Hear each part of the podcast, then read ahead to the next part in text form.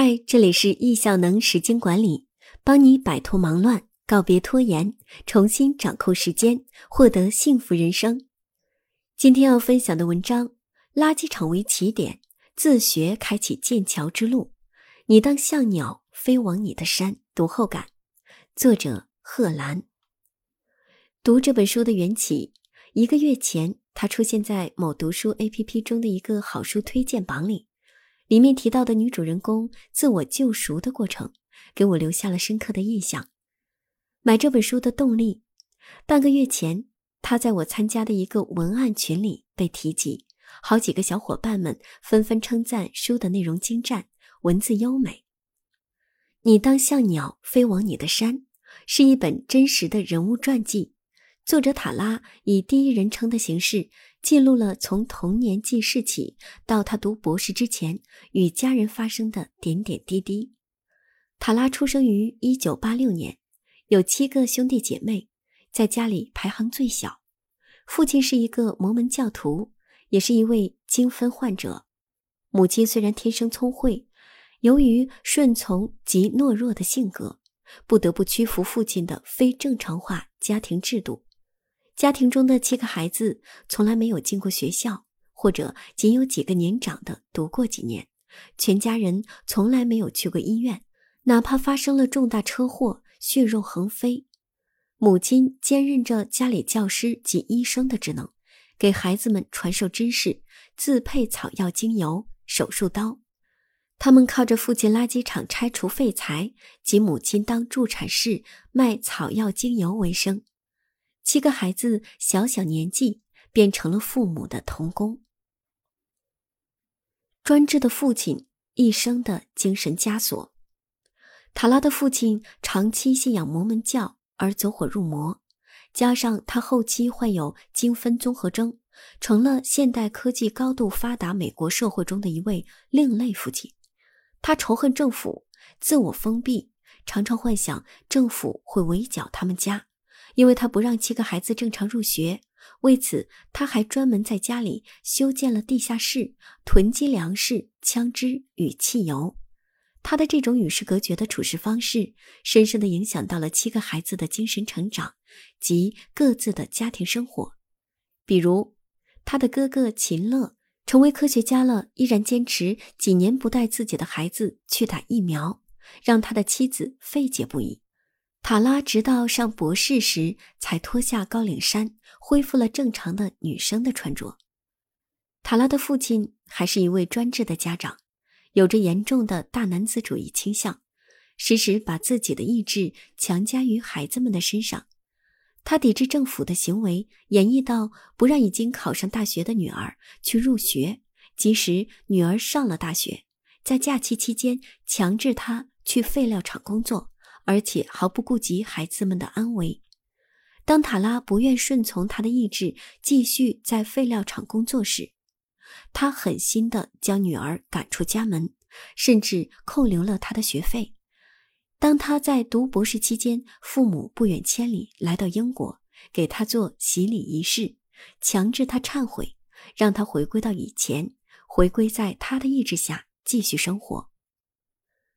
塔拉长期生活在父亲的精神枷锁中，在他的记忆及书中的故事叙述中，更多的是生活中的灾难。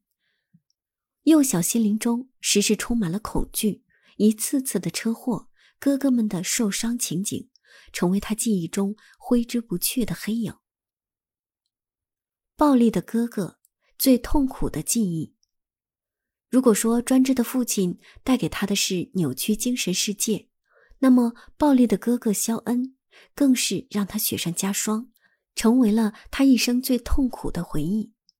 塔拉其中的一个哥哥肖恩是一个不折不扣的混蛋，在外面挑衅、打架斗殴是他的常态，在家里时时虐待弟弟妹妹。他常常以无端的理由施暴弟弟妹妹们，手段残忍。十五岁的塔拉情窦初开，偷偷的化了妆。引起了乔恩的不快，认为这是妓女行为，反拧着她的手腕，把她按到马桶里，在商场门口的马路上用暴力强行把她拖进商场里。当她的男友第一次去她家赴宴，她故意捣乱，故技重演施暴场景，吓走了客人。肖恩为什么会变成这样？塔拉在小说里没有交代，但是通过小说里的故事描写及我们常理的推理，无非是以下几个因素：首先是来自父亲的遗传基因，强制多疑、生性孤僻、大男子主义，这些基本与他的父亲如出一辙；其次是来自原生家庭的观念影响，比如父亲不喜欢穿着暴露、面容妖艳的女人，认为这是妓女的行为。当塔拉化了妆，肖恩就认为自己的妹妹是妓女行为。再次是家庭教育的纵容。成年后的塔拉意识到了肖恩的暴力行为，联合受过欺负的姐姐奥多利一起向母亲讨公道。母亲虽然答应了，但是拗不过父亲的权威，最终还是站在了哥哥方。甚至当肖恩用带血的刀片威胁塔拉时，他们还认为是一个正当的玩笑。不以为然，肖恩的暴力行为成为了塔拉一生的阴影，成为了他一生挥之不去的痛苦，甚至有一段时间极度恐惧。摆脱原生家庭，重塑自己。如果不是哥哥泰勒的影响，如今的他可能会像他的母亲一样，成为一名助产士或者草药师。他的哥哥泰勒是一个安静的男孩子。从小不甘心一辈子生活在废料厂里，靠着在家自学考取了大学。为此，他也与家庭彻底决裂。临行前，他劝塔拉一定要考上大学，听从了哥哥的建议。他把废料厂工作以外所有的时间都用来学习。经过两年的自学努力，终于被杨百翰大学录取。上大学是塔拉自我成长之路的开始。刚进入大学的他，他看不惯室友，在课堂上提出荒谬无知的问题，生病了坚决不去医院治疗。后来，一个室友罗宾拯救了他，通过和教会会长的谈话，不仅获得了救助金，还获得自己救治的机会。他开始意识到原生家庭带给他的影响，意识到自己应该改变，重塑自己。在剑桥读书及哈佛校园里，他汲取了更多的知识，对自己有了更清醒的认识。他知道了他痛苦的来源，意识到了原生家庭带给他的影响。他试着同家庭和解，试着去治愈自己。然而，父亲根深蒂固的观念根本改变不了，母亲处于摇摆地位，兄弟姐妹唯唯诺诺，最终坚持真理的他被完全孤立。他脱离了家庭，没有亲情，但是最终他成为了自己，不受父亲的意志控制，不再害怕哥哥的暴力，不在乎外界评论的自己。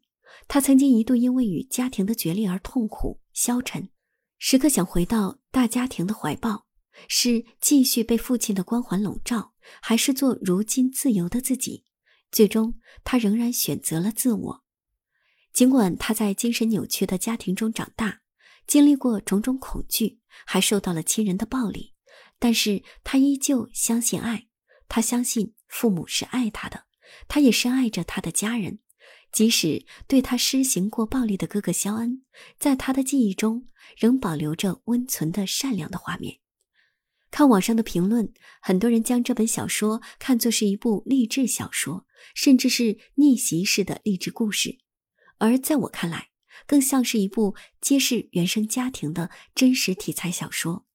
我们生而在世，很多是我们决定不了的，譬如家庭，譬如出生，譬如父母。家庭观念、父母的教育会影响孩子的一生一世。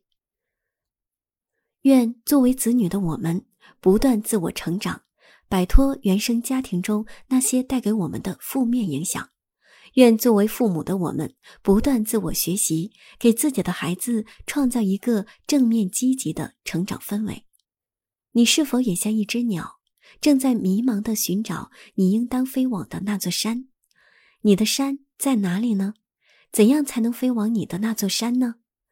也许有无数的艰难险阻摆在你面前，阻碍你飞往心中的那座山。但是，那又有什么关系呢？